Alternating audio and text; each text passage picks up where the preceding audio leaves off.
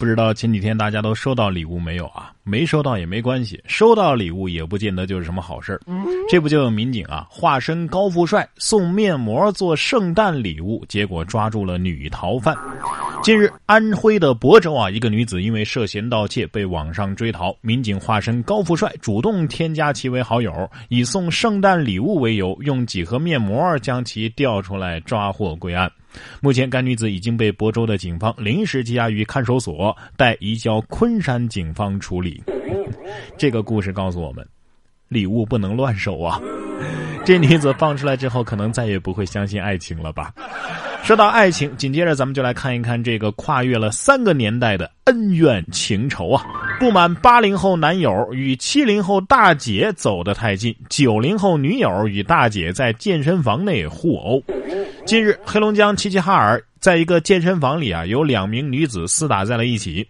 民警接警之后赶到，发现双方分别为七零后和九零后女性。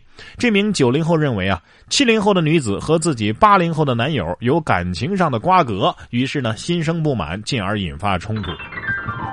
七零八零九零的隔阂在这一瞬间被打破了啊！零零后没有在旁边哭着说一声“妈，别打了”。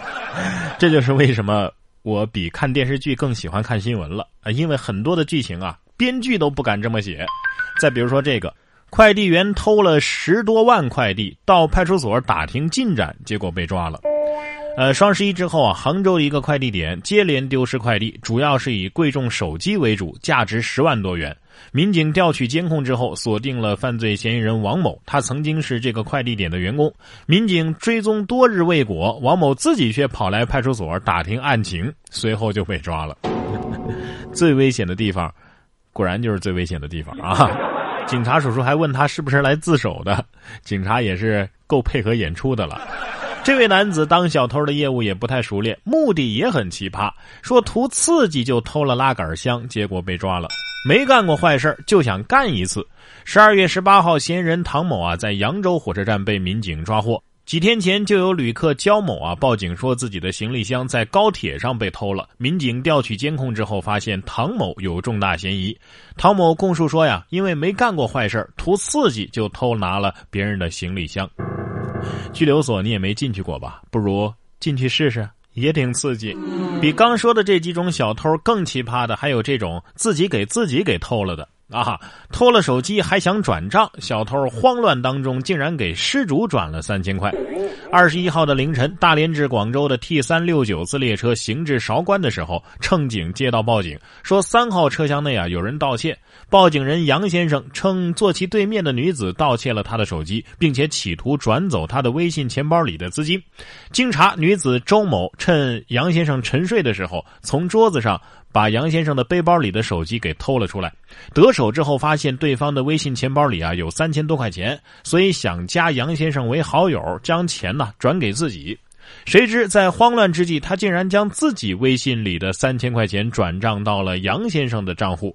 周某发现自己失误之后啊，想把钱重新给转回来，但是发现杨先生的微信转账需要输入密码。情急之下呀，他把这失主杨先生给踢醒了，并且要求对方返还其误转的三千块。杨先生随即报了警。这真是偷鸡不成蚀把米啊！哎，失主报案的时候是怎么说的呢？呃，喂，你好，我我报案啊。哦，您什么事儿啊？呃，是盗窃。呃，什么？我我损失了多少？我我倒是没有损失，小偷倒给了我三千块。冉哥说新闻，新闻脱口秀。当警察也真的是一件危险和乐趣并存的工作呀。交警也是一样。说男子花两万六办史上最假驾驶证，交警说我怎么看都像是拿笔画的。十二月二十号，湖北交警钟祥大队的民警查获了一个使用驾驶证的司机。他说自己工作忙，没空去考，就花了两万六啊，在网上办了个假证。交警说呀，你这一看就是假的呀，你这简直是像画上去的。交警询问他是从事什么工作的，男子说我是杀猪的。哎呀，这一般假证啊，看着都很真，所以这个。看着这么假，肯定不是假的。开个玩笑啊，只能说做假证的太没良心了。你这么贵的价格，好歹做一个打印的嘛，是吧？交警心想，我是实在是看不下去了啊！驾照真不长这样啊啊！让交警不忍直视的还有这位戏精男子。酒驾汽车逃跑，跌倒后自导自演被人追打。十二月十九号，山西万荣一个男子饮酒之后看见了警车，汽车狂逃，跌倒之后，男子谎称是因为在饭桌上和他人发生了口角，所以被人追打。他说呀，自己根本就没有开车。结果呢，民警却发现了车钥匙，经检测，该男子的确是饮酒驾驶。对不起，戏精上身了，我有点控制不住，是吧？知道为什么警察们笑点都这么高吗？啊，面对各种搞笑的事情，他都能淡定的应对，因为他们在上学的时候啊，都是锻炼过的。说警校生拔河比赛带表情包，企图笑趴对手，最后还真赢了。十二月二十一号，河南警察学院某系举办拔河比赛。一组队员将表情包打印了出来，做成了面具戴在脸上，企图逗笑对手。现场笑声不断。一位学生称啊，开始是觉得好玩，没想到表情包还真起了作用，得了亚军。拔河的时候千万不能回头看，不然的话会笑到自己人的。下下次还可以考虑用喇叭搞点音效啊。说完了笑点的力量，咱们再来看一看自由的力量。说两个初中男生玩游戏被拒，带二十个馒头、十包榨菜离校寻找自由。说浙江江山啊，有两名初中男学生啊，因为玩游戏被拒，就嫌学校和家长啊管得太严了，留下了寻找自由的字条之后啊，翻墙离校。两个人准备了充足的衣物、打火机、被子等等，还买了十包榨菜和二十个馒头，打算在野外常住。家长报警之后啊，民警在山上将这两个人给找到了。你带二十个馒头就想常住野外？哎，你不考虑带点火腿肠啊、老干妈呀什么的吗？我觉得你们还是对自己的饭量啊有点误解。这要是我妈的话，她可能还要给我加个行李箱，并且告诉我你别回来了，家里还能省好多吃的呢。不过，如果出门之后恰巧遇到这样的事情，可能就真的不愁吃的了啊！货车起火，二十多吨生蚝变成了烤蚝，吃货看了会流泪呀。